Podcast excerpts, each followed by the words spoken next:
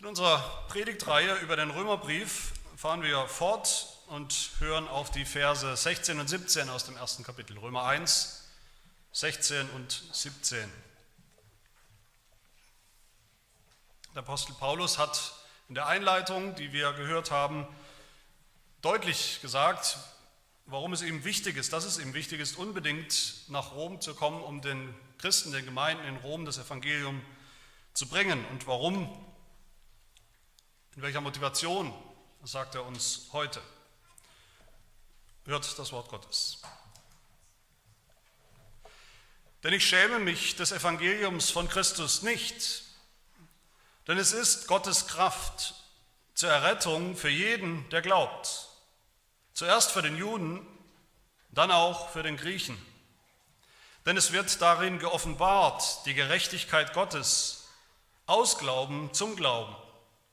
Wie geschrieben steht, der Gerechte wird aus Glauben leben.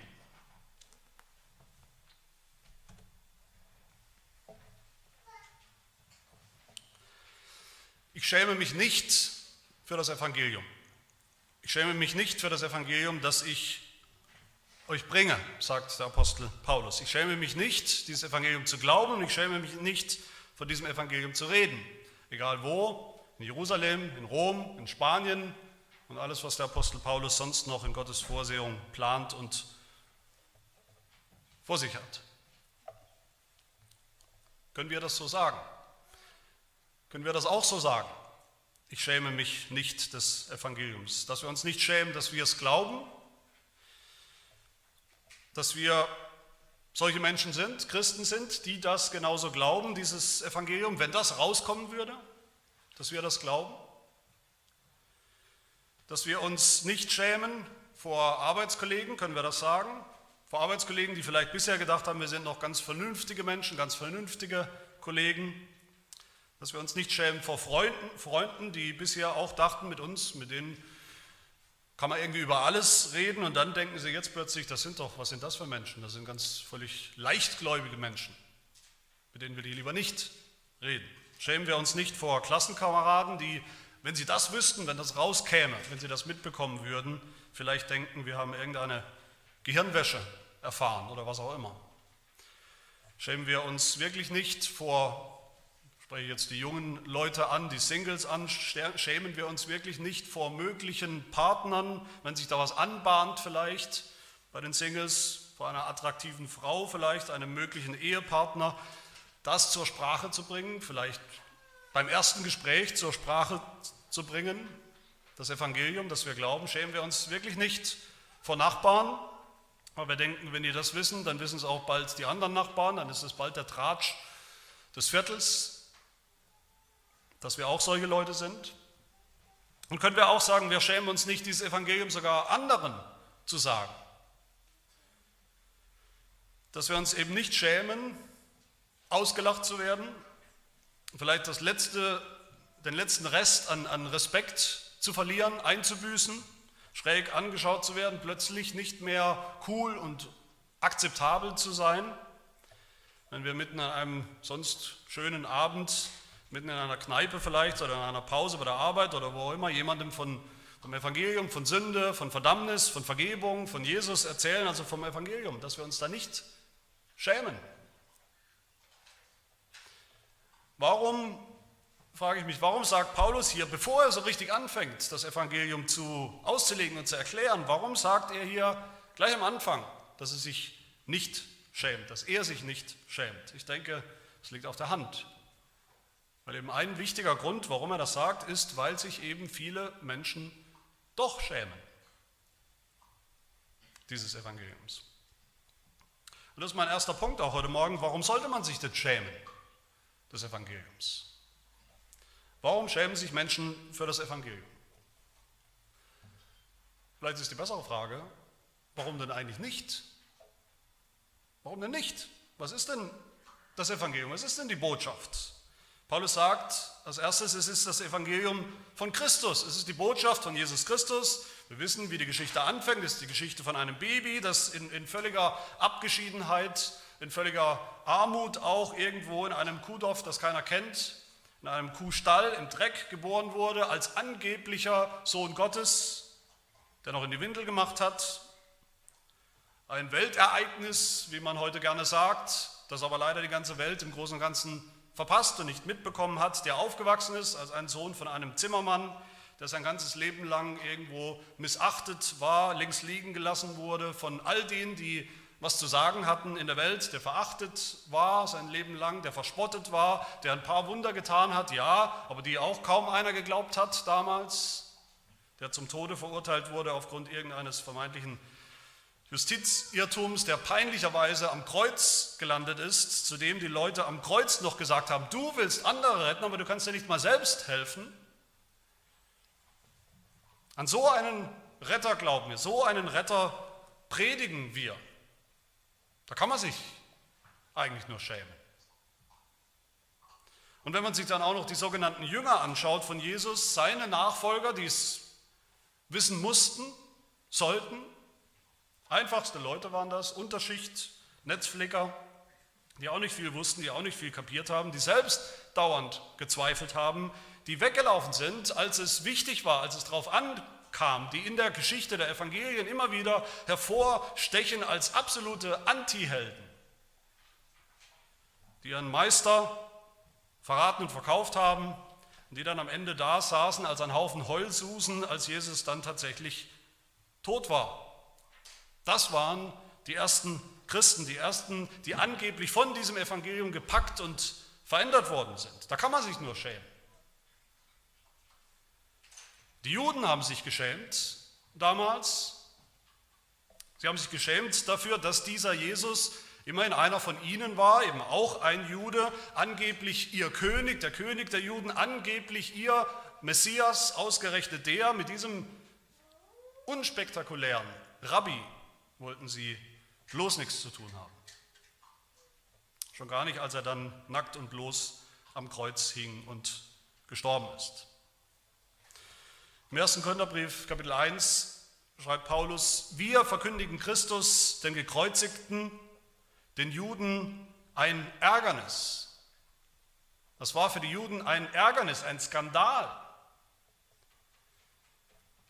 dass der angebliche Messias wehrlos an diesem verfluchten Folterinstrument der Römer, an diesem Kreuz hängen und gestorben sein soll. Verflucht von Gott diese Vorstellung, das sollte der Messias sein. Am Kreuz war für die Juden damals wirklich physisch und körperlich ekelerregend.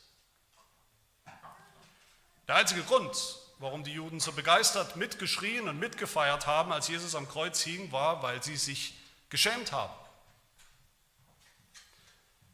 Das ist sicher nicht unser Messias, unser Erlöser. Alle anderen vielleicht, aber garantiert nicht der.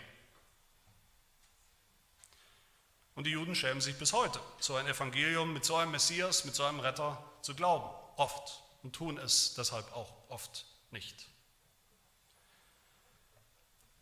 Aber auch die Griechen haben sich geschämt damals, diese fortschrittlichen, zivilisierten Griechen, die die Feinheiten der damals geltenden Philosophien drauf hatten, die sich, weil sie sonst anscheinend nicht viel arbeiten mussten, in ihren Vorlesungssälen Debatten geliefert haben über Gott und die Welt, über die großen philosophischen Systeme und welches davon vielleicht der, der Weg zum Glück, der Weg zum Leben, der, der Weg zur Unsterblichkeit ist. Und als sie gerade dabei waren, zu diskutieren, die Philosophie von einem Pythagoras oder Platon oder wem auch immer auf dem Marktplatz. Und da kam ein Paulus und hat ihnen dieses Evangelium gesagt von Jesus Christus, von seinem Tod und seiner Auferstehung. Da haben sie sich totgelacht. Das soll ein Gott sein, das soll der Sohn Gottes sein, der soll, das soll die Philosophie des Lebens sein, das soll die Lösung aller Probleme der Menschheit sein. Schämen soll man sich, wenn man sowas glaubt. Mit Griechen meint Paulus hier natürlich echte Griechen, aber dann auch ganz allgemein ist ein Begriff für alle Nicht-Juden. Zum Beispiel eben auch die Römer. Das waren keine Griechen, aber es waren immer auch Nichtjuden. Und auch für die Römer war es sowas wie der neueste Witz, wo immer sie das Evangelium zum ersten Mal gehört haben. Dieser ungelehrte Zimmermannssohn aus der völlig unwichtigen, dreckigen Provinz Judäa, der nichts wirklich gelernt hat, keine der Akademien der Zeit besucht hat, keine politische Theorie studiert hat, der soll der Retter der Welt sein. Der soll von Gott gesandt sein. Den Juden, wie gesagt, war diese Botschaft ein Ärgernis, ein Skandal. Den Griechen, sagt Paulus, war es eine Torheit. Torheit, heute würde man sagen, der größte Blödsinn, den man sich ausdenken kann, war das für die Griechen. Die Juden, sagt Paulus, haben auf großartige, atemberaubende Zeichen gewartet, die der Messias tun soll und muss, wenn er kommt. Aber die Griechen, über sie sagt Paulus, sie haben auf Weisheit gewartet. Aber das, was da als Evangelium verkündigt wurde oder angepriesen wurde, war alles andere als die Zeichen, die großartigen Zeichen, auf die die Juden gewartet haben, alles andere als der Inbegriff philosophischer Weisheit. Wer sowas glaubt, der kann sich eigentlich nur schämen. Und anscheinend haben sich sogar manche Christen in Rom geschämt für dieses Evangelium. Das ist der Grund, warum Paulus diese Zeilen hier schreibt, weil es da wohl auch, wir werden es später noch sehen im Brief, Menschen gab, Christen gab, die gemerkt haben, dass ihre Botschaft da, wo sie sind, mitten in Rom, ausgelacht wird, nicht mithalten kann mit dem Standard der Zeit, dem Stand der Erkenntnis. Manche haben sich geschämt für dieses Evangelium, das so schlicht und, und kraftlos irgendwo daherkommt, mit so wenig Glanz und Gloria, mit so wenig moralischen, ethischen Imperativen, mit so wenig Gesetz, aber mit so viel Gnade. Und selbst der treue Mitarbeiter von Paulus Timotheus war vielleicht in der Gefahr, sich zu schämen für das Evangelium, sodass Paulus ihm schreibt im zweiten Timotheusbrief am Anfang, auch wieder gleich, so schäme dich nun nicht des Zeugnisses von unserem Herrn. Schäme dich nicht, Timotheus. Es war immer schon leicht, sich für das Evangelium zu schämen. Und wir, wenn wir ehrlich sind, schämen wir uns heute nicht auch oft wegen des Evangeliums? Warum, frage ich mal, warum haben wir im Großen und Ganzen so wenig Leute um uns herum, in unserem Dunstkreis, Freundeskreis, die auch das Evangelium schon mal gehört haben. Durch uns. Auch wenn sie es vielleicht nicht glauben, auch wenn sie es vielleicht ablehnen, aber die es wenigstens gehört haben. Warum erleben wir so wenig heftigen Streit und Auseinandersetzungen und Diskussionen darüber, über dieses Evangelium? Warum erleben wir so wenig Bekehrung weil es uns an Gelegenheiten mangelt, weil wir so wenig Ungläubige um uns herum haben? Sicher nicht. Daran mangelt es nicht. Weil die Leute um uns herum einfach nicht offen sind für das Evangelium? Sicher auch nicht. Das ist oft auch mehr eine Ausrede als alles andere. Warum dann? Weil wir uns oft schämen, das Evangelium zu sagen. Weil wir Angst haben davor, ausgelacht zu werden, Angst haben, nicht mehr so richtig dazuzugehören, in welchem Kreis auch immer, respektiert zu werden, weil wir Angst haben vor Konsequenzen, wenn das bekannt wird, wenn wir das offen sagen und bekennen. Vielleicht haben wir auch Angst vor Nachteilen, vor Unannehmlichkeiten, vor Verfolgung vielleicht im Kleinen oder im Großen, wenn das rauskommt, dass wir dieses Evangelium auch glauben als Christen. Vor der Welt vor den Maßstäben der Welt, vor den Meinungsmachern, den Stimmungsmachern der Welt, den Influencern der Welt, wie man das heute sagt, gibt es mehr als genügend Gründe, sich zu schämen für das Evangelium. Mehr als genügend. Zu schämen, dass wir es glauben, zu schämen, es weiterzusagen. Aber natürlich will Paulus hier genau das Gegenteil erreichen, nämlich dass wir uns nicht schämen. Dazu will er uns helfen, dazu will er uns helfen ermutigen. Und das ist mein zweiter Punkt. Warum sollten wir uns nicht schämen für das Evangelium? Warum nicht? Paulus kennt die Gefahr.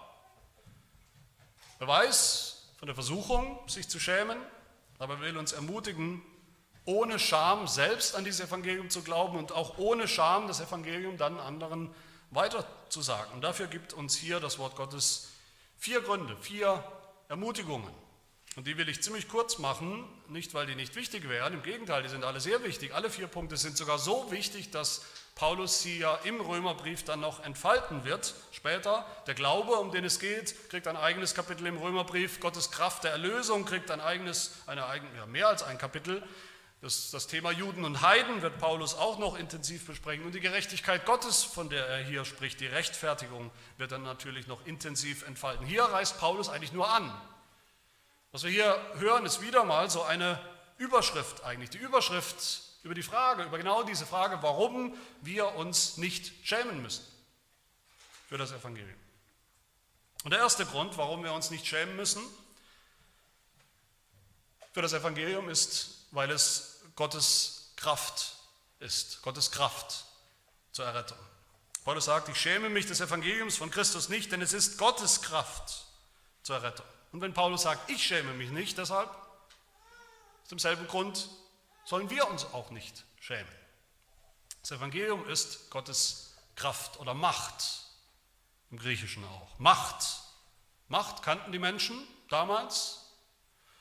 Macht kannten die Griechen, Macht kannten die Römer.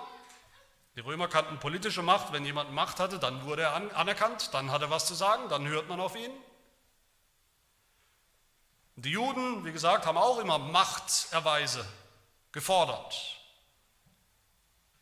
vom Messias, wenn er kommt. Wenn der Messias kommt, haben die Juden gesagt, wenn der Messias kommt, wenn wir glauben sollen, dann muss er kommen in Macht, auch in politischer Macht, in sichtbarer Macht. Und, und das ist bis heute so, die Erwartung. Wenn es einen Erlöser gibt, dann muss er kommen in Macht. Was sagen die Menschen, wann würden sie glauben? Was sagen Menschen manchmal zu uns? Ich weiß nicht, ob ihr das schon gehört habt, ich habe das schon oft gehört so. Wenn ich an Gott glauben soll, dann muss er sich mir beweisen in seiner Macht. Als allmächtig, natürlich nach ihren eigenen Kriterien, was das dann bedeutet, wie das dann auszusehen hat. Aber dann sagen sie, dann würden sie glauben, wenn Gott sich beweist in Macht, in Kraft. Aber ein Evangelium von einem schwachen Retter und Erlöser, der hilflos am Kreuz gestorben ist, wie ein Lamm, das sich nicht gewehrt hat, das ist schwächlich. Für so eine Botschaft muss man sich eigentlich schämen. Das ist eines Gottes, wenn es ihn denn wirklich gibt, eines Gottes nicht würdig, so eine Botschaft. Die ist schwach. Was sagt Paulus dazu? Paulus sagt interessanterweise gerade nicht, dass es falsch ist, nach Macht, nach Gottes Macht, nach Gottes Macht erweisen zu suchen und zu verlangen und zu schauen, Ausschau zu halten.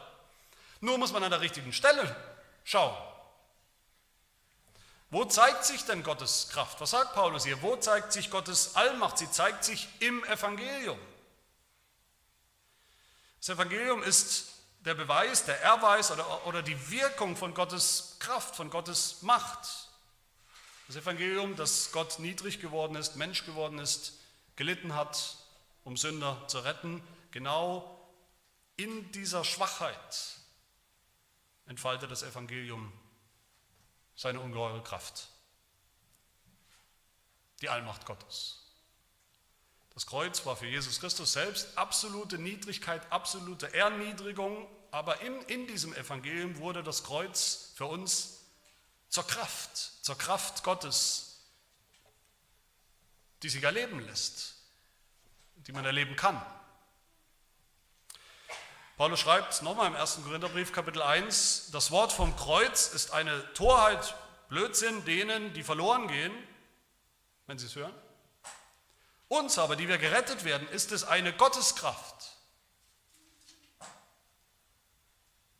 Das Wort für Kraft hier ist auch dasselbe, das sonst in der Bibel immer wieder für Wunder, für Wundertaten äh, verwendet wird.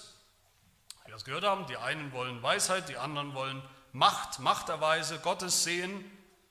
Beides hat das Evangelium zu bieten. Beides hat Gott zu bieten. Aber im Evangelium. Im gepredigten Evangelium.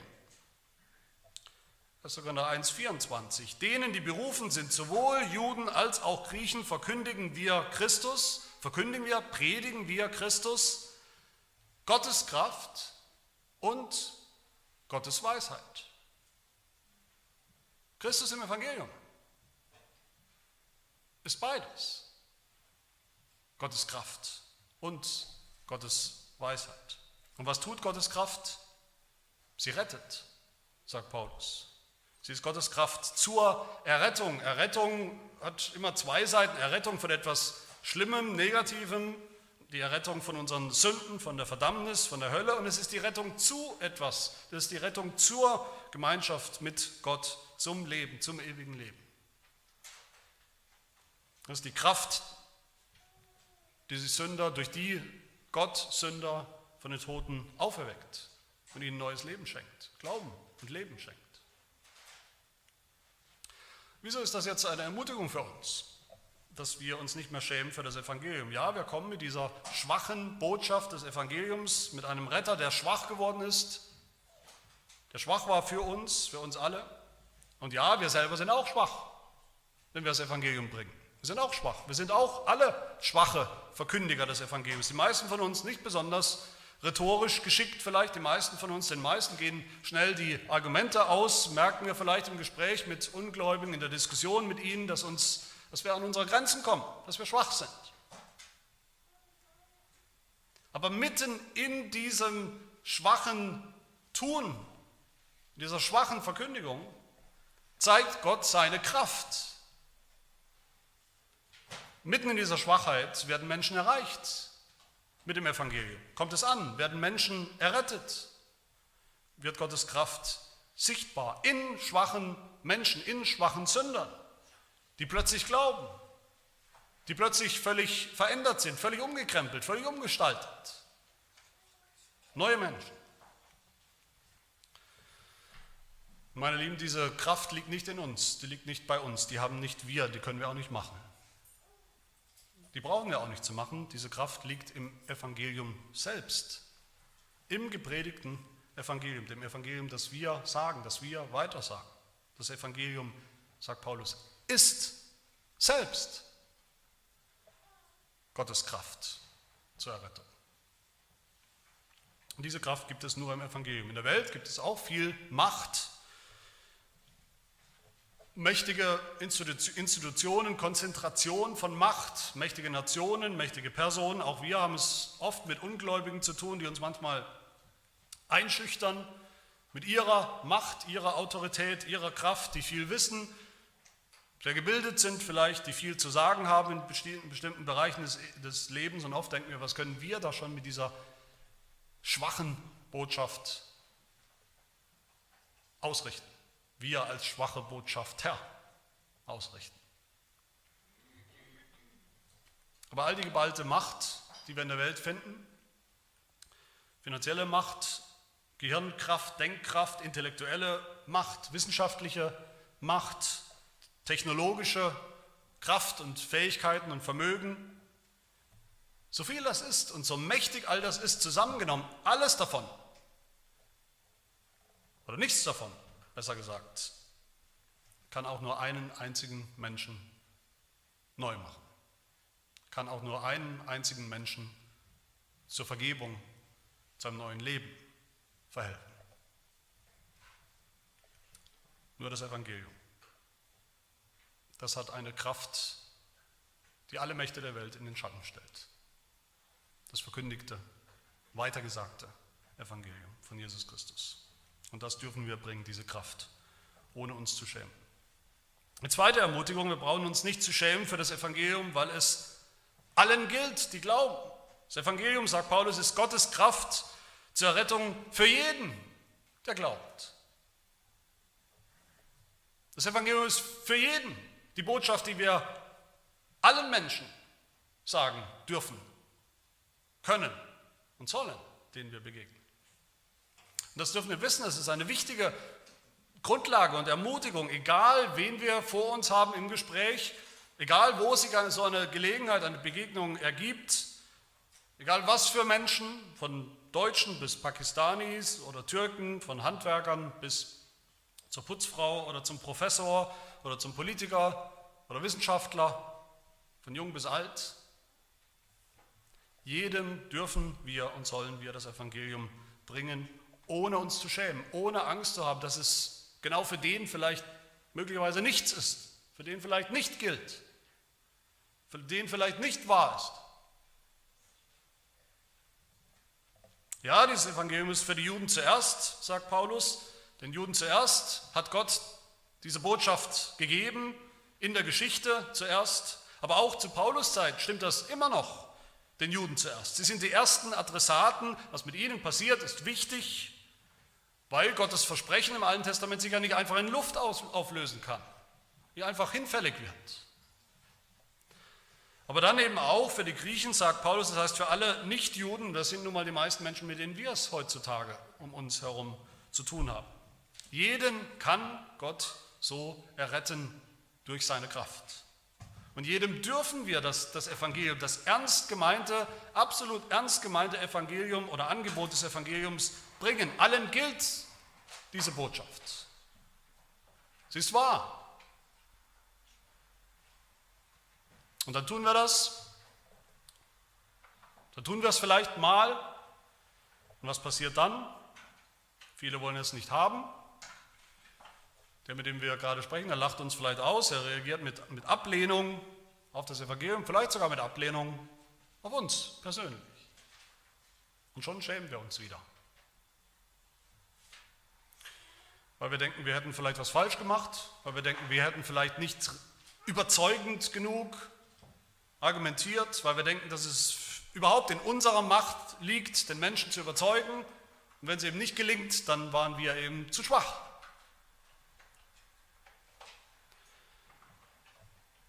Das liegt aber nicht in unserer Macht.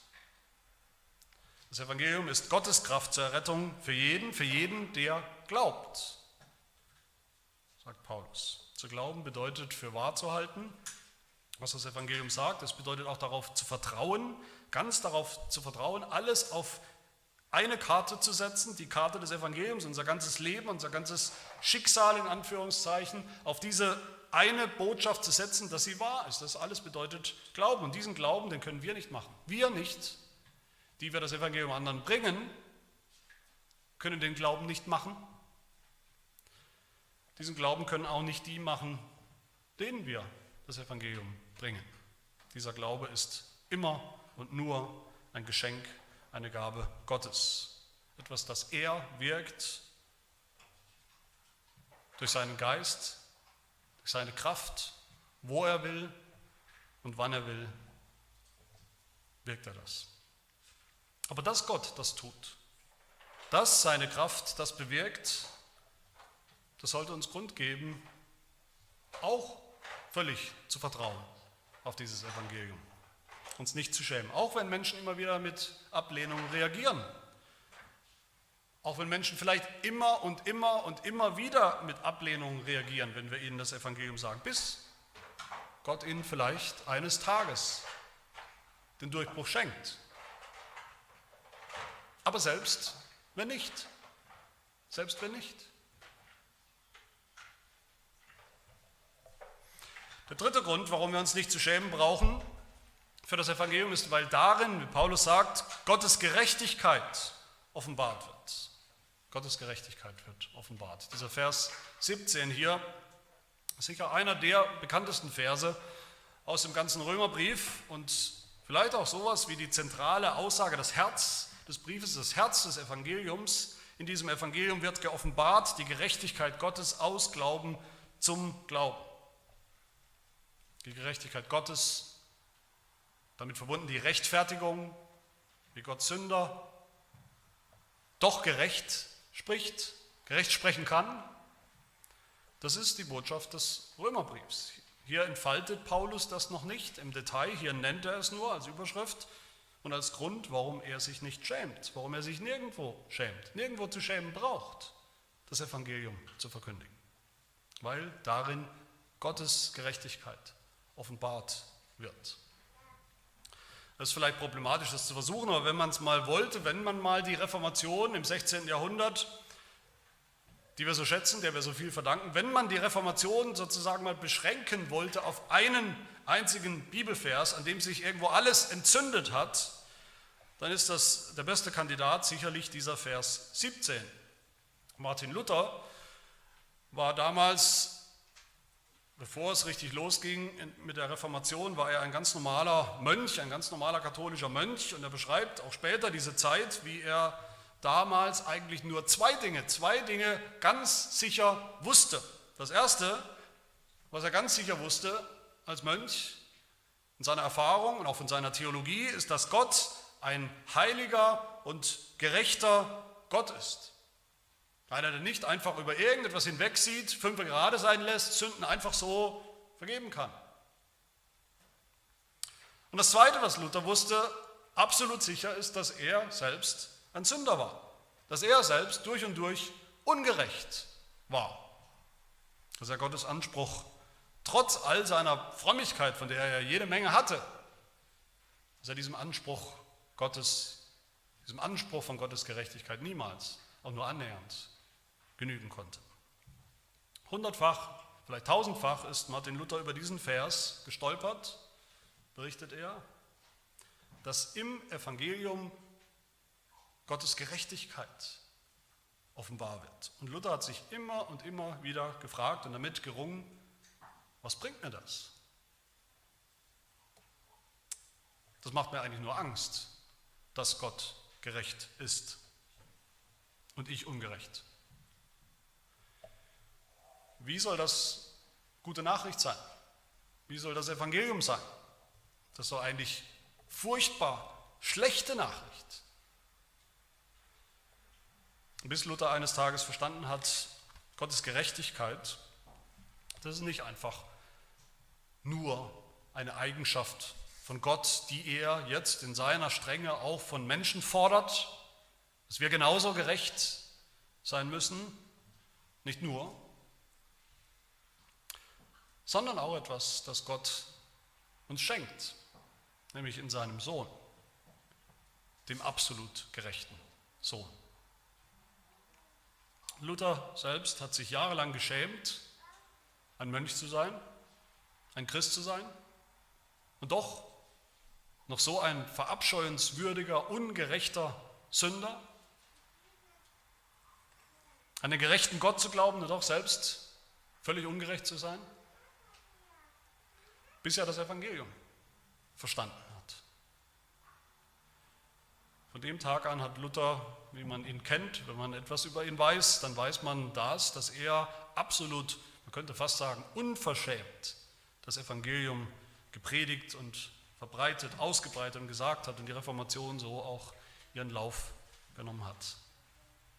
Aber diese Gerechtigkeit Gottes, das ist nicht einfach eine, eine theologische Wahrheit, eine theoretische Wahrheit oder Erkenntnis. Paulus sagt, sie ist offenbar, sie wird offenbar, sie wird offenbart im Evangelium. Das heißt, im Evangelium sehen wir Gottes Gerechtigkeit, aber wir sehen sie eben in Action, könnte man sagen. Man sieht sie, sie wird manifestiert, sichtbar, sichtbar gemacht, in Kraft. Sie wird freigesetzt als eine Kraft, sie wird freigelassen als Kraft, als Gottes Macht. Und wo sehen wir das? Wir sehen das im Sünder, der jetzt glaubt,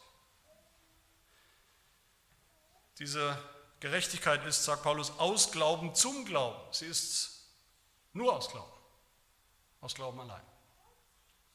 Wir sehen sie in Action einem Sünder, der jetzt glaubt, der jetzt plötzlich gerecht vor Gott dasteht, wirklich, echt, weil Gott es so sagt, obwohl er noch lange kein Heiliger ist, obwohl er noch lange nicht ohne Sünde ist, aber völlig gerecht in Jesus Christus.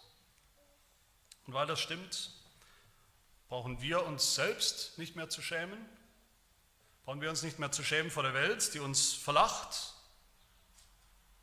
weil sie gar nichts kapiert. Wir brauchen uns nicht mehr zu schämen vor dem Teufel, der uns anklagen will, der uns gerne erinnert daran, an die Tatsache, die ja stimmt, dass wir immer noch Sünder sind, immer noch sündigen. Wir brauchen uns nicht mehr zu schämen vor unserem eigenen Gewissen, das uns das ja auch immer wieder sagt, uns auch immer wieder erinnert daran, dass wir noch Sünder sind.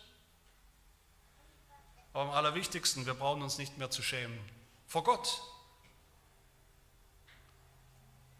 Paulus wird es sagen in Römer 8, wer will gegen die Auserwählten Gottes noch Anklage erheben? Gott ist es doch, der rechtfertigt, der gerecht spricht, dessen Gerechtigkeit offenbar ist im Evangelium. Und weil das stimmt, brauchen wir uns auch nicht mehr zu schämen, wenn wir anderen, anderen genauso gottlosen Sündern das Evangelium sagen. Wir waren auch mal solche. Wir waren auch solche. Und bei uns hat Gott seine Kraft offenbart, entfaltet im Evangelium. Uns hat er unverdienterweise, aus Gnade allein, gerecht gesprochen. Kann er das auch nicht bei anderen genauso tun? Doch, natürlich, kann er und wird er, immer und immer wieder. Und der letzte Grund, die letzte Ermutigung, wir brauchen uns nicht schämen für das Evangelium, weil es, wie Paulus sagt, geschrieben steht. Es steht geschrieben. Es klingt für uns heute vielleicht unspektakulär, das Evangelium die Botschaft von Gottes Gerechtigkeit, die offenbar wird, wirksam wird durch den Glauben, wie es geschrieben steht, wie es geschrieben steht im Alten Testament, wie es geschrieben steht, Paulus zitiert ja hier aus dem Propheten Habakkuk, der Gerechte wird aus Glauben leben, so steht es geschrieben. Das klingt für uns unspektakulär in unseren modernen Ohren, dass das irgendwo schon geschrieben steht. Ist aber nicht unspektakulär. Eins dürfen wir wissen, als Bibelleser sollen wir wissen, wenn wir es noch nicht wissen, als Faustregel, wenn wir die Bibel lesen, wann immer wir lesen in der Bibel, wie es geschrieben steht. Immer wenn Jesus oder die Autoren des Neuen Testaments das so sagen, wie es geschrieben steht, dann dürfen wir ganz sicher sein, jetzt kommt etwas ganz Wichtiges, jetzt kommt etwas mit allergrößter Bedeutung, mit allergrößter Autorität und, und Gültigkeit, mit letzter Gültigkeit. Warum zitiert Paulus hier aus dem Alten Testament? Warum ist das eine Ermutigung für uns, dass er aus dem Alten Testament zitiert, um sein Evangelium zu bekräftigen, zu beweisen? Um ganz deutlich zu machen, Paulus tut das, um ganz deutlich zu machen, er selbst, er, Paulus, hat dieses Evangelium nicht erfunden. Es ist schon viel, viel, viel älter als er. Nicht mal Jesus Christus hat dieses Evangelium erfüllt, äh, erfüllt schon, erfunden. Erfüllt, aber nicht erfunden. Es ist das Evangelium, wie wir schon gehört haben in Vers 2 im Römerbrief, das Evangelium, das Gott zuvor verheißen hat in heiligen Schriften durch seine Propheten. Das heißt, alles in diesem Evangelium, um das es geht, alles in diesem Evangelium ist altbekannt.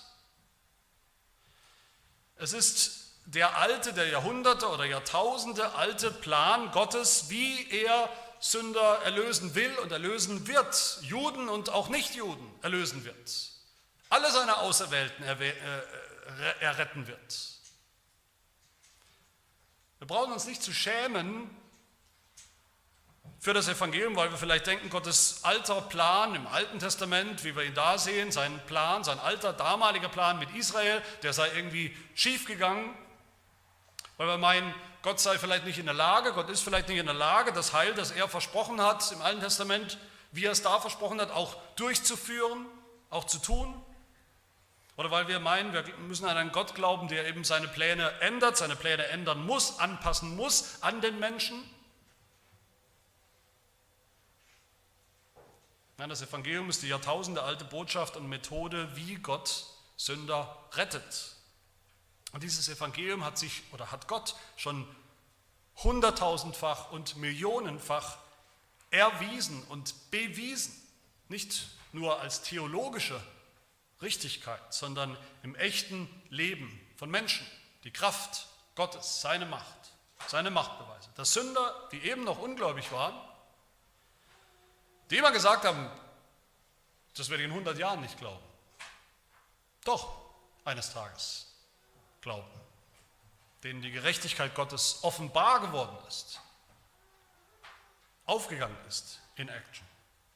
Gott hat es bewiesen in der Tatsache, dass es seit Jahrhunderten Gläubige gibt, tatsächlich, die eben ganz genau so gerettet worden sind, durch die Geschichte hindurch. Dass es eine Kirche gibt seit Jahrhunderten und Jahrtausenden, durch dieses Evangelium. Die Tatsache, dass du heute glaubst, wenn du glaubst, ist keine Peinlichkeit, hinter der du dich verstecken müsstest, schamvoll. Das ist der Beweis, dass Gottes Plan aufgegangen ist und dass er immer und immer wieder aufgeht, wie er es versprochen hat, vor langer Zeit, im Alten Testament schon, wie es geschrieben steht. Ein Beweis, der dasteht, ein Beweis, den sogar die Ungläubigen eigentlich stehen lassen, gelten lassen müssen, der objektiv dasteht, den man nicht einfach wegleugnen kann, dass Menschen, die früher nicht geglaubt haben, es jetzt eben tun und völlig veränderte Menschen sind. Und dass es diese Kirche gibt von gläubigen Menschen, Sündern, die jetzt gerecht sind, gerecht gesprochen wurden. Meine Lieben, für diese Botschaft dürfen wir uns nicht schämen. Wir dürfen uns nicht schämen. Wer sich schämt, wer sich schämt, dass er ein Christ ist, dass er dieses Evangelium glaubt, wer sich so sehr schämt, dass er davon nie redet, dass er es nie anderen sagt, dass er jede Gelegenheit verstreichen lässt, der schämt sich ultimativ für Christus. Und das wollen wir nicht tun. Aber der Trost hier der Schwerpunkt hier bei Paulus ist die Ermutigung. Die Ermutigung für diese Botschaft brauchen wir uns auch nicht zu schämen. Es gibt gar keinen Grund, uns zu schämen. Wenn Paulus hier sagt, selbst sagt, ich schäme mich nicht, dann ist das eigentlich das größte, die größte Untertreibung dieses ganzen Briefs vielleicht, das größte Understatement überhaupt. Was Paulus wirklich meint, ist nicht, ja, ich schäme mich gerade mal nicht. Was Paulus wirklich meint, ist, ich rühme mich dieses Evangeliums. Ich, ich prahle und protze damit, ich gebe damit an, ich, ich setze alles darauf, ich vertraue voll auf dieses Evangelium, ich halte nichts zurück davon. Egal wie die Reaktionen vielleicht sein mögen, egal wie die Ablehnung vielleicht aussehen mag, egal wie die Verfolgung aussehen mag. Es ist wahr und es ist Gottes Kraft und es ist der einzige Weg zur Erlösung für alle, die glauben. Und das soll auch uns mutig machen, das soll uns, dieses Evangelium mit seiner Kraft, soll auch uns mutig machen über unseren eigenen Zustand vor Gott. Wer das Evangelium glaubt, der braucht sich nicht mehr zu schämen, der braucht sich nicht zu schämen vor Gott. Und es soll uns mutig machen im Gespräch eben auch mit anderen. Auch da gibt es überhaupt keinen Grund, sich zu schämen, sich zu verstecken vor Menschen. Wir alle, die wir hier sitzen heute Morgen, wir alle sind ja hier, wenn wir glauben, wir alle sind hier als Resultat davon, dass sich irgendein Mensch, irgendein Christ, wahrscheinlich ein ganz einfacher Mensch, vielleicht auch nicht unbedingt ein Gelehrter, vielleicht auch nicht unbedingt der beste Rhetoriker, wahrscheinlich kein Mensch mit großem Einfluss, mit großer Macht vielleicht in der Welt, dass sich irgend so ein Mensch irgendwann vor 10 oder 20 oder 30 Jahren nicht zu schade war, nicht geschämt hat, das Evangelium uns zu sagen. Wäre es nicht wunderbar, wenn in weiteren 10 oder 20 Jahren oder 30 Jahren viele Menschen dasselbe über uns sagen werden. Weil wir uns nicht geschämt haben. Weil wir dieselbe Zuversicht, dasselbe Vertrauen, felsenfeste Vertrauen auf das Evangelium haben wie der Apostel Paulus. Weil wir uns nicht schämen, ihnen das Evangelium zu sagen. Das wäre schön möge Gott das so wirken in unserem Leben.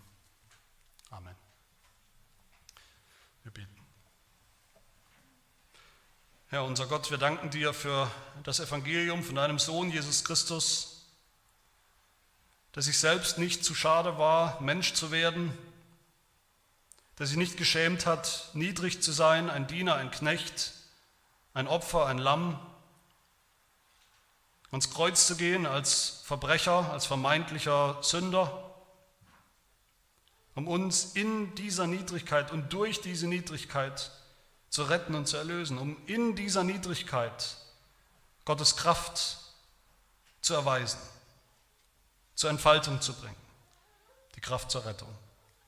Hilf, dass wir uns auch nicht schämen für dieses Evangelium, diese beste Nachricht aller Zeiten, die wichtigste Nachricht überhaupt, die wichtigste Nachricht, die die Welt hören muss und braucht, die mächtigste Nachricht überhaupt. Wir schenke, dass auch durch unsere so schwachen und unvollkommenen Versuche, dieses Evangelium unter die Leute zu bringen, durch deine Kraft, durch dein mächtiges Wirken noch viele anfangen zu glauben, noch viele gerettet werden, noch vielen deine Kraft aufgeht, noch vielen deine wunderbare Gerechtigkeit offenbar wird. Ganz nach deinem ewigen und souveränen Plan und zu deiner Ehre. Das bitten wir in Jesu Namen. Amen.